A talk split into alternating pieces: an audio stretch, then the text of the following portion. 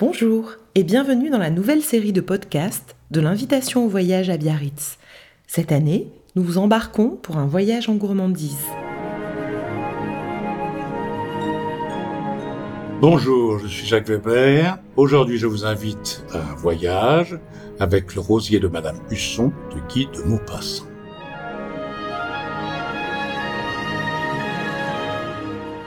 Je demandais au premier passant Savez-vous où demeure monsieur le docteur Marambeau?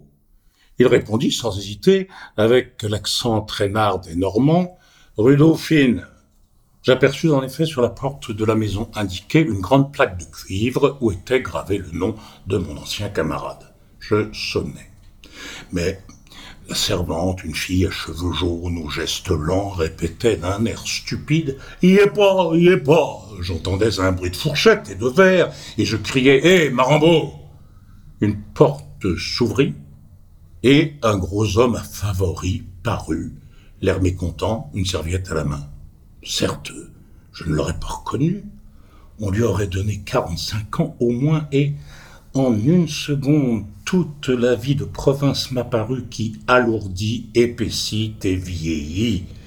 Dans un seul élan de ma pensée, plus rapide que mon geste pour lui tendre la main, je connus son existence, sa manière d'être, son genre d'esprit et ses théories sur le monde.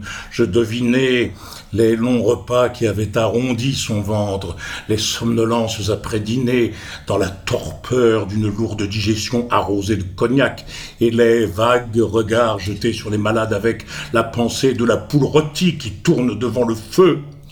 Ces conversations sur la cuisine, sur le cidre, l'eau de vie et le vin, sur la manière de cuire certains plats et de bien lier certaines sauces me furent révélées rien qu'en apercevant l'empattement rouge de ses joues, la lourdeur de ses lèvres, l'éclat morne de ses yeux. Je lui dis Tu ne me reconnais pas. Je suis Raoul Aubertin. Il ouvrit les bras, il faillit m'étouffer, et sa première phrase fut celle-ci Tu n'as pas déjeuné, au moins Non Quelle chance Je me mets à table et j'ai une excellente truite. Cinq minutes plus tard, je déjeunais en face de lui. Je m'aperçus que je mangeais quelque chose de vraiment exquis. Des œufs mollets enveloppés dans un fourreau de gelée de viande aromatisée aux herbes et légèrement saisis dans la glace. Je dis en claquant la langue pour flatter Marambeau, bon ceci. Il sourit. Deux choses nécessaires, de la bonne gelée, difficile à obtenir, et de bons œufs. Oh, les bons œufs, que c'est rare, avec le jaune un peu rouge bien savoureux. Moi, j'ai deux basses-cours, une pour l'œuf, l'autre pour la volaille. Je nourris mes pondeuses d'une manière spéciale. J'ai mes idées.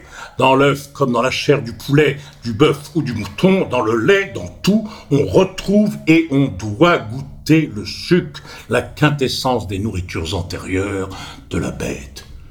Comme on pourrait mieux manger si on s'occupait davantage de cela. Je riais. Tu es donc gourmand Parbleu, il n'y a que les imbéciles qui ne soient pas gourmands. On est gourmand comme on est artiste comme on est instruit, comme on est poète. Le goût, mon cher, c'est un organe délicat, perfectible et respectable comme l'œil et l'oreille. Manquer de goût, c'est être privé d'une faculté exquise, de la faculté de discerner la qualité des aliments comme on peut être privé de celle de discerner les qualités d'un livre ou d'une œuvre d'art. C'est être privé d'un sens essentiel c'est appartenir à une des innombrables classes d'infirmes, de disgraciés et de sots dont se compose notre race. C'est avoir la bouche bête, en un mot, comme on a l'esprit bête.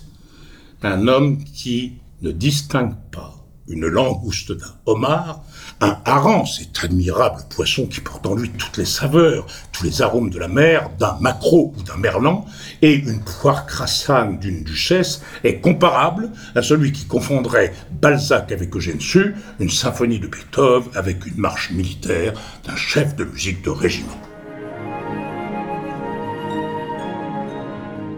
C'était l'invitation voyage qui vous convie à son festin littéraire.